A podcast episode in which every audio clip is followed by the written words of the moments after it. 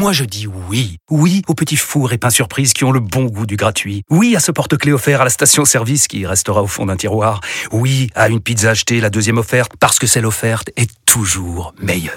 On préfère tous quand c'est gratuit. Chez Skoda, profitez de deux mois de loyer offert sur une sélection de modèles jusqu'au 31 mars. Portes ouvertes ce week-end. Deux loyers offerts après premier loyer en LLD 37 mois sur toute la gamme Skoda, Orenia et Enya Coupé, c'est accord par Volkswagen Bank. Détails sur skoda.fr. Pour les trajets courts, privilégiez la marche ou le vélo. Vous écoutez RMC. Face à face.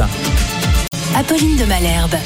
Il est 8h32 et vous êtes bien sur RMC et BFM TV. Bonjour Clémentine Autain. Bonjour Merci d'être dans ce studio pour euh, répondre à mes questions. Vous êtes la députée de la France Insoumise de Seine-Saint-Denis. Il y a beaucoup de sujets euh, à voir euh, avec vous et notamment autour de des révélations sur Gérard Miller dans le cinéma, l'ouverture d'une commission d'enquête parlementaire aussi sur toutes ces questions-là. On va aussi parler du RSA, de l'allocation chômage.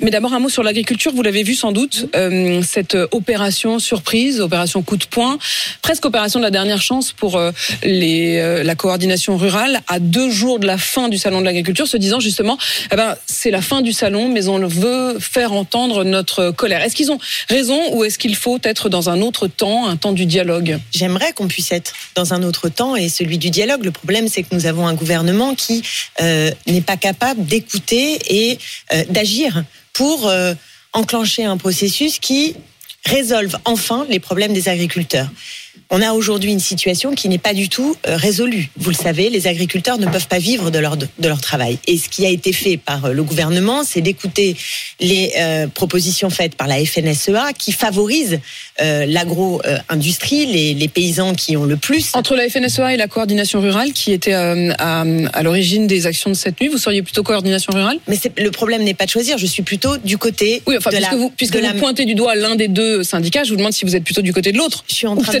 je suis du côté des agriculteurs qui doivent pouvoir vivre de leur travail. Aujourd'hui, ils ne vivent pas de leur travail. Et cette situation est inacceptable. Et le gouvernement qui, certes, a avancé dans les propos sur une revendication euh, que nous portons depuis très longtemps, à savoir les prix, planchers.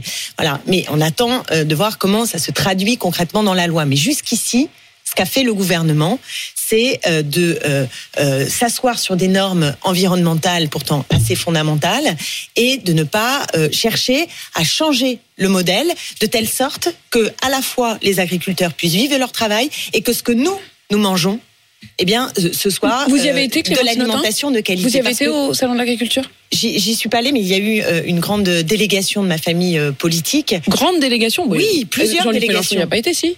je, il fait partie des rares hommes politiques euh, de cette envergure qui n'ont pas estimé qu'il fallait y, aller. Il y, a eu une, il y a eu une délégation, je devais y aller mardi matin et j'ai pas pu en, en, réalité parce que j'étais en Seine-Saint-Denis avec les, les enseignants et c'est à cette délégation de mon groupe parlementaire insoumis que je souhaitais participer. J'étais avec les profs qui sont en grève en Seine-Saint-Denis et c'est aussi un combat très important. Tout à fait, mais ce que je veux dire, Clémentine euh, c'est que ça dit bien justement vos priorités. C'est-à-dire qu'en ce moment, vous estimez que la priorité, c'est pas forcément ça, c'est pas vrai. Vous aviez un conflit entre, entre deux rendez-vous. François Ruffin, François Ruffin est allé dans un débat à la coordination nationale. Nous avions une délégation lundi, mardi. Notre tête de liste, Manon Aubry, y était. Mathilde Panot y était. Donc, on peut pas du tout dire qu'on n'est pas présent sur ce terrain. Non, non, mais ce qui est intéressant, c'est que Jean-Luc Mélenchon, en tout cas, lui, n'en a pas fait un de ses combats. Je pense que ce que nous portons, les propositions politiques que nous portons sur ce sujet, qui visent à s'attaquer enfin au nerf du problème, à savoir tous les intermédiaires tous les intermédiaires, à savoir aussi comment on arrive à une production de qualité. Aujourd'hui, vous avez des pesticides, vous avez euh, une concurrence libre et non faussée. Au moment où on parle, vous savez qu'il y a des traités de libre-échange qui continuent d'être discutés à l'échelle européenne et votés. Voilà. Il faut arrêter les traités de libre-échange. Il faut faire en sorte. Vous parlez du Chili notamment? Oui, je parle du Chili. C'était euh, euh, en discussion.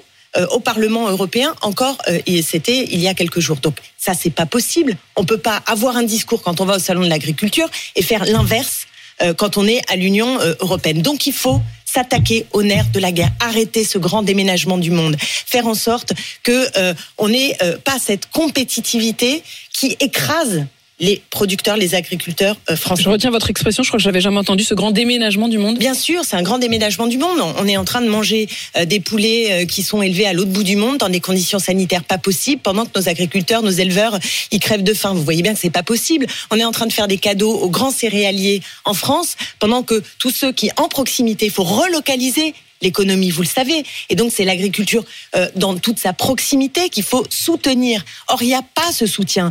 Vous, avez, euh, vous savez, vous savez qu'en 2030, on va perdre l'essentiel des agriculteurs qui vont partir à la retraite. C'est la question de la, du renouvellement Quels aussi des, des, moyens des générations d'agriculteurs, de des la jeunes- transmission. Les jeunes agriculteurs sont capables de le faire.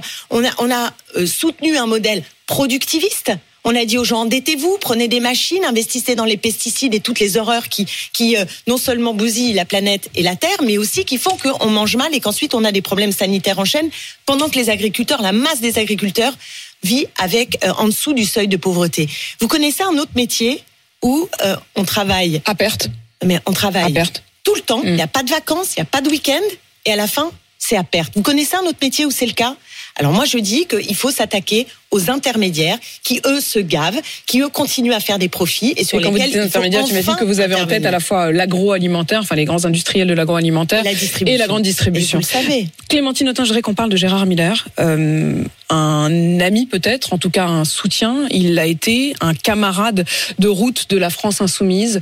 Aujourd'hui, accusé, accusé avec des plaintes pour viol, pour agression sexuelle, des témoignages, une cinquantaine de témoignages qui font froid dans le dos.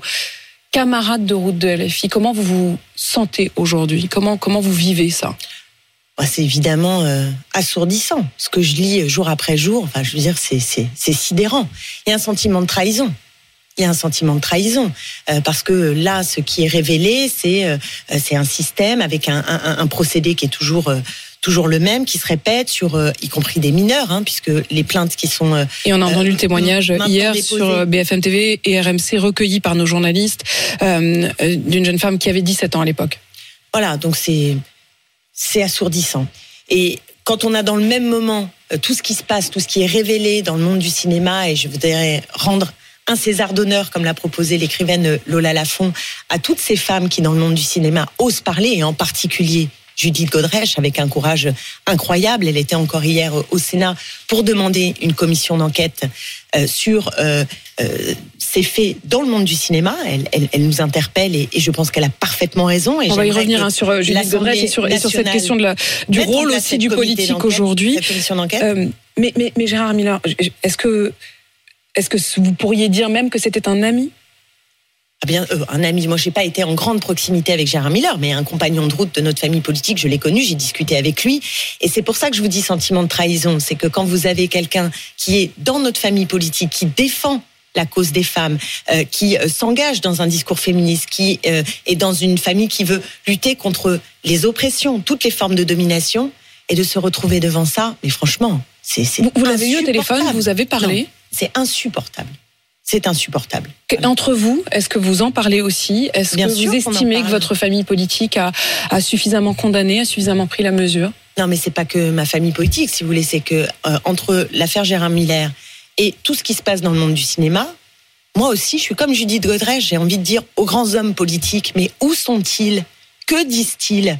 Où sont les discours, l'accompagnement, les propositions concrètes pour faire en sorte que euh, on soit pas comme le poisson rouge dans le bocal? Vous voyez, le poisson rouge dans le bocal, c'est celui qui qui tourne en rond Et qui voit oublie qu'il a déjà chose, tourné. Il oublie qu'il a déjà tourné. Donc on a eu des affaires. Il y a eu l'affaire DSK, l'affaire Baupin, euh, Epstein. euh, enfin, je veux dire, ça n'arrête pas et on a l'impression qu'il n'y a pas de discours, il n'y a pas de prise en considération. Qu'est-ce de qu'il faudrait faire? Qu'est-ce qu'il faudrait faire là aujourd'hui? Quelles sont les mesures? Quand Judith Godrèche demande euh, effectivement une, une commission euh, d'enquête parlementaire, est-ce que euh, vous demandez à la, Oui. à la présidente de l'Assemblée Oui. de, le, de le faire? Oui.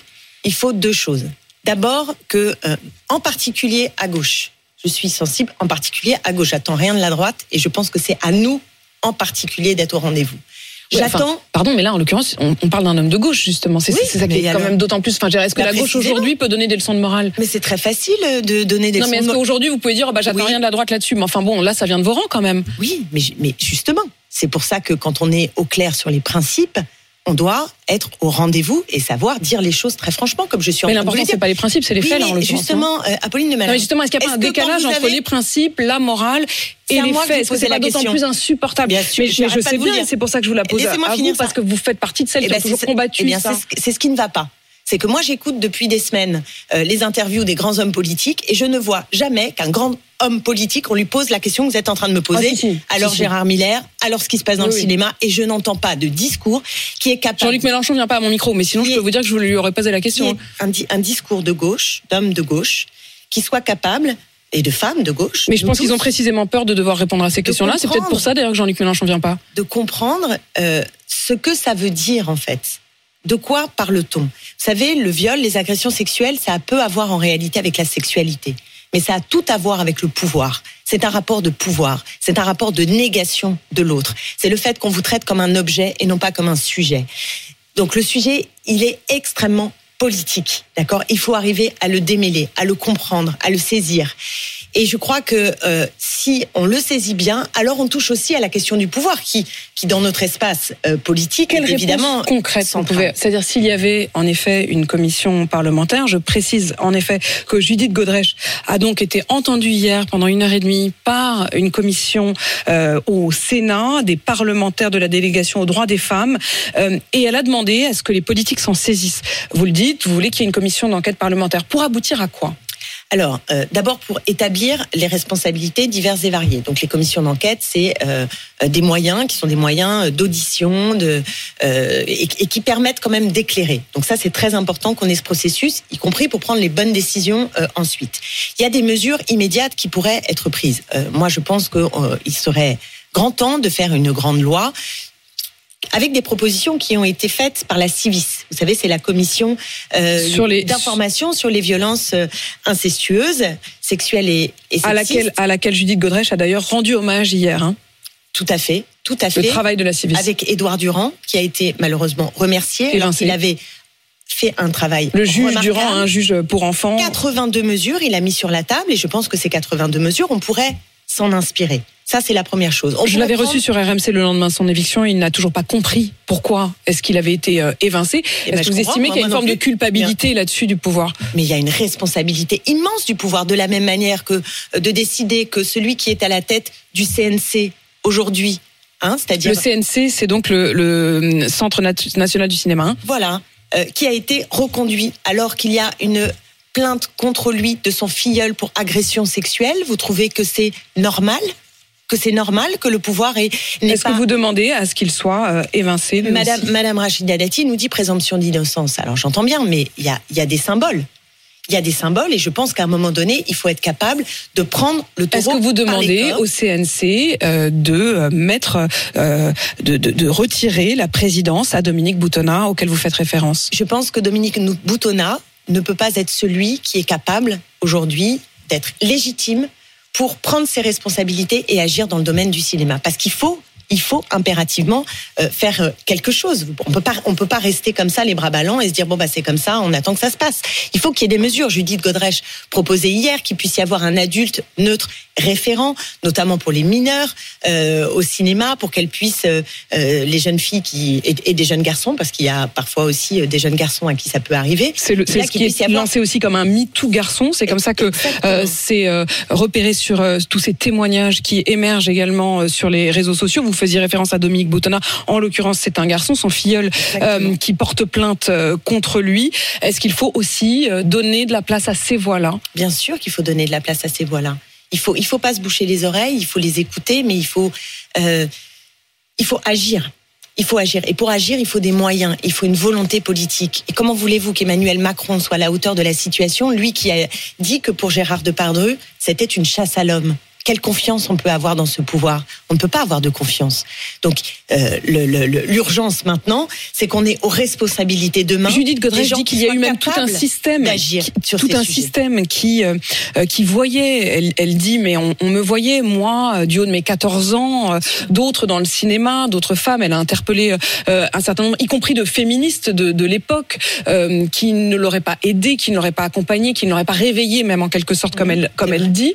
Est-ce qu'il y a des moments où l'on sait et où on ne fait pas? Et je vous pose la question sur, sur Gérard Miller. Est-ce que, est-ce que qui que ce soit a eu vent d'une rumeur? Est-ce qu'il y avait moi, rien? Moi, en tout cas, ça n'est jamais arrivé à mes oreilles. Je peux le dire sur d'autres. Denis Baupin, euh, il y avait une rumeur. Dominique Strauss-Kahn, il y avait une rumeur. Moi, la rumeur de sur Gérard Miller, elle, je, ça n'est jamais arrivé à moi. Bon, après, vous pouvez pas non plus dénoncer sur la base d'une rumeur, parce que quand vous, on C'est toute dit la ensuite, difficulté. vous le saviez. C'est toute la difficulté. Ça a été la saviez, question avec euh, avec le- le- l'ancien euh, euh, patron d'Europe Écologie euh, Les Verts euh, qui avait été dénoncé sur rumeur par Sandrine Rousseau. Est-ce qu'effectivement Non, il y a deux choses différentes. Il y a des rumeurs, Je parle de et il y a des hein. témoignages. Oui, mais il y a des rumeurs et il y a des témoignages. C'est pas la même chose. Une rumeur et un témoignage. Mais vous une avez ce qui s'est passé pour Julien Bayou. Il a démissionné. Il y a Oui, une enquête qui a oui, été faite, y compris une enquête en, interne, qui a conclu qu'il n'y avait rien euh, qui reposait contre lui. J'entends, mais ah, quand, quand Sandrine Rousseau. Comment on trouve le juste équilibre? Bah, le juste équilibre, il est pas. D'abord, il n'est pas si évident à trouver. Je trouve que c'est aussi beaucoup sur les féministes que repose euh, la responsabilité quelque part de, dire les choses, d'accompagner. c'est sur elle aussi. euh, euh, c'est à elle qu'on demande beaucoup de choses et c'est pourquoi je reviens là-dessus. Vous me dites, vous posez la question à des hommes politiques, mais moi j'écoute euh, beaucoup beaucoup d'interviews euh, de grands leaders politiques. On leur parle. On leur parle de- pas assez de ces questions-là, vous estimez moi, on va faire la moitié de l'interview Mm. ici sur ce sujet-là. Mais vous estimez que c'est important. Vous auriez Mais pas voulu que je vous en parle pas. Mais je, suis- mais je n'ai Bon, aucun vous problème en simplement qu'on en parle à tous. Je dis que c'est bien. vous avez bien raison. Pas seulement les féministes qui prennent en charge cette question-là. Voilà. Ou alors, s'il y a que nous qui pouvons le faire, que chacun et chacune en tire des euh, conséquences. Clémentine Autain, je voudrais que on parle de la situation à Gaza. Euh, les États-Unis eux-mêmes euh, ont parlé hier d'un bilan effroyable 25 000 femmes et enfants. Uniquement les femmes et enfants, ce serait 25 000 victimes. C'est euh, le porte-parole de la Maison Blanche euh, qui euh, l'estime. Et puis l'espoir, d'une trêve qui s'éloigne un peu plus avec ce drame hier lors d'une distribution d'aide alimentaire. Selon le Hamas qui accuse Israël, mais Israël qui reconnaît qu'il y a eu effectivement des morts. Le bilan euh, serait autour de 110 Palestiniens tués lors d'une distribution de nourriture. On fait quoi, Clémentine Autain? Moi, je, je suis euh, abasourdie par ce qui se passe. Euh, c'est insupportable. C'est absolument insupportable. Plus de 30 000 morts. hein. C'est un massacre euh, de très très haut vol, avec la volonté euh, d'un grand nettoyage euh, du peuple palestinien, dont les droits sont bafoués depuis très longtemps. Très longtemps. Pourquoi vous dites nettoyage? Bah, parce que euh, la population euh, est, est massacrée concrètement, vous venez de le dire, euh, est chassée avec aucune possibilité. Mais le de- mot nettoyage, de- c'est vrai qu'on a, on, on entend nettoyage ethnique. Donc, je, je- est-ce que c'est à ça que vous faites référence? peuple. En tout cas, c'est un peuple qui. Il y, a, il y il même des termes qui sont employés par des hauts responsables à l'échelle internationale qui parlent de risque génocidaire. Donc, faut prendre la mesure de, de ce qui est en train de se, de se produire. Pour vous, c'est ça? Je, je- ce que je Non, mais je constate, vous, vous l'utilisez, j'imagine, pas par hasard ce mot?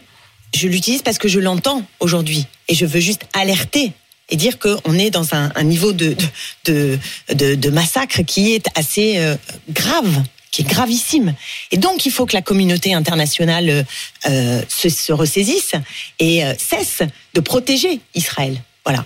Et, et- et de, de ce point de vue, Emmanuel Macron, il fait des zigs et des zags, et je pense que la Il a condamné, la- hein, il a condamné hier sûr. soir euh, dans cette, euh, ce drame moment de la distribution Voilà, euh, d'aide humanitaire. Pas sur le plan international, et c'est vrai aussi sur l'Ukraine, ce qui est bien, c'est d'avoir la continuité. La continuité. Euh, et euh, à plein de moments, il a fait des zigs, des zags, et manqué, euh, manqué à, ce qui, à, son devoir et à ce que devrait être la sur parole toute de la, la politique France. internationale quand vous l'entendez lundi soir qui parle Ça fait très longtemps, de, hein, que de l'envoi de troupes au sol en Ukraine. Est-ce que là aussi vous avez eu du mal à suivre? Bah, c'est plus que du mal à suivre. Enfin, c'est- inquiétant, voire irresponsable. Euh, Qu'est-ce qu'on on- Au début, on a Emmanuel Macron qui dit attention, il ne faut pas humilier Vladimir Poutine. Et euh, quelques mois euh, plus tard, il nous explique, sans aucune concertation avec d'autres chefs d'État, que d'un seul coup, il faudrait entrer en guerre avec la Russie. C'est pas rien. Rendez compte Il y aura une dire consultation en revanche de des parlementaires. Il y aura à nouveau Il un débat. À nouveau, ne dites pas à nouveau, il y a Mm. très peu de débats à l'Assemblée nationale, alors que ça engage la France. Et euh, moi, j'appelle à ce qu'il y ait beaucoup plus de débats. Un débat avec les- vote? Vous demandez ce qu'il y a un vote? Il peut y avoir des votes.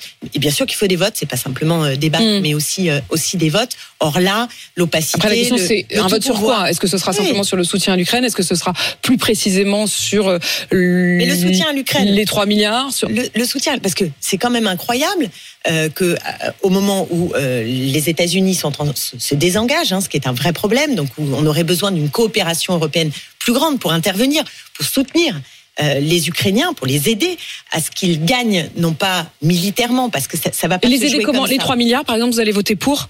Mais déjà, oui, mais, mais ce qu'il Oui. faudrait, oui, il faut que, il faut, moi, Non, mais j'ai une question précise. 3 milliards, oui, non? Il faut aider militairement les Ukrainiens. Je le crois et j'aimerais 3 bien, milliards d'aides. et j'aimerais bien que les engagements pris par le président de la République soient suivis des faits, parce qu'il s'est engagé. Maintenant, il nous dit on va envoyer nous-mêmes des troupes, mais les, les promesses qu'il a faites Les avant obus, les, n'ont les pas- promesses d'obus, et là c'est pas seulement la France, effectivement, ne tenues. sont pas ne Mais sont je pas suis pas Mais je vous dans- repose la question. une- Là, il y a, il y a, n'est pas il y a une 3 sur- milliards d'euros sur la table. C'est là-dessus précisément que vous allez être appelé à voter. Allez-vous voter pour l'envoi de 3 milliards Je d'euros suis à l'Ukraine favorable à ce que nous soutenions l'Ukraine militairement et à ce qu'on investisse pour le faire. Parce que, Trois- trois- parce que il mais la faut question, c'est 3 une défaite politique à Pauline de Malherbe. Une défaite politique. Non, non, mais il y a- y pas. de- pas. Je, je veux juste que vous me répondiez. Est-ce que euh, à la question, parce que vous aurez un bouton oui, un bouton non. euh, est-ce que vous soutenez l'envoi par la France de 3 milliards d'euros d'aide? D'aide, je suis favorable, oui, Oui. à, oui, à l'aide euh, militaire, à ce qu'on, qu'on, aide. Vous demanderez des garanties pour que ce soit bien des aides militaires, si je comprends bien. J'essaie de. je, je- je- je suis pour qu'on ait une aide militaire, je suis pour qu'on on cherche euh, non pas à entrer en guerre avec la Russie, et c'est ce qui m'inquiète dans ce que vient de dire euh, Emmanuel Macron, c'est-à-dire qu'il décide tout seul quelque chose qui tourne le dos à un processus de paix. C'est extrêmement grave d'imaginer que nous deviendrions nous-mêmes belligérants. Une chose est d'aider les Ukrainiens, à faire en sorte qu'ils puissent mener le rapport de force pour ensuite pouvoir négocier. Si vous voulez négocier, il faut qu'on puisse le faire dans un cadre où les Ukrainiens ne sont pas laminés militairement. Il n'y aura pas de victoire militaire. Jamais d'ailleurs dans les conflits de ce type, ça se termine par une victoire militaire. Il y a un moment où on négocie. Donc il faut du rapport de force et c'est très compliqué avec les États-Unis qui n'aident plus. Et donc euh, il faut Dans ce, dans ce temps-là, en tout cas, au minimum, il y aura donc ce, ce débat et ce vote. Clémentine Autain, merci d'être venue Merci dans ce studio. Députée de la France Insoumise de Seine-Saint-Denis. Il est 8h53 sur RMC BFM.